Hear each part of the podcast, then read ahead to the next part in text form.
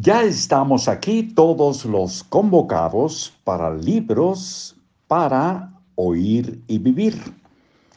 Con la lámpara mágica, una estrategia para alcanzar tus objetivos de Keith Ellis, empresa activa.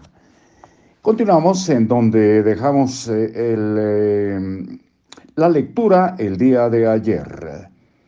Aleluya. Me sentía como si hubiesen depositado en mí, en mí uno de los secretos del universo. Estaba fascinado, emocionado y no cabía de alegría. También estaba aterrado. ¿Qué pasaría si no lograba cambiar? ¿O si no lograba reunir el esfuerzo mínimo necesario para escribir un párrafo al día? No había sido capaz de hacerlo antes. ¿Qué me hacía pensar que podía hacerlo ahora? De pronto mis pensamientos dieron un salto de 12 años hacia el futuro. Entonces me vi un hombre de manos retorcidas, frustrado, porque aún no había escrito nada. Era un miserable, un pobre fracasado, acosado y atormentado por el arrepentimiento. Sabía que seguiría siendo un fracaso hasta el día de mi muerte. Sabía que viviría como un infeliz, sin recompensa, sin alegría, sin...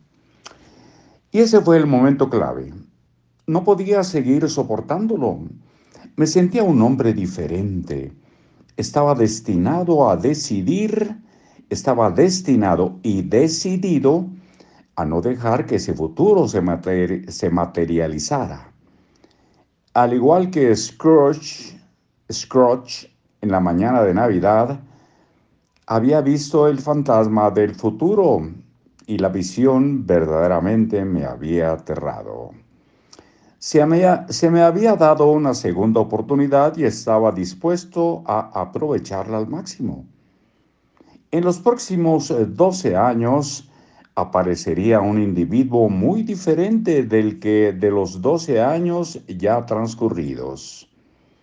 Todos podemos ser sabios retrospectivamente.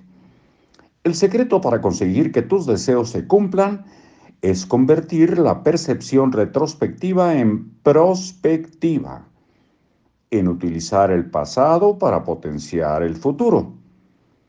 Comienza ahora lo que te arrepientes de no haber empezado ayer y evitarás ese arrepentimiento mañana. Aquí lo dejamos por hoy y nos encontramos muy pronto. ¿Sí? ¿Están de acuerdo? Hasta entonces.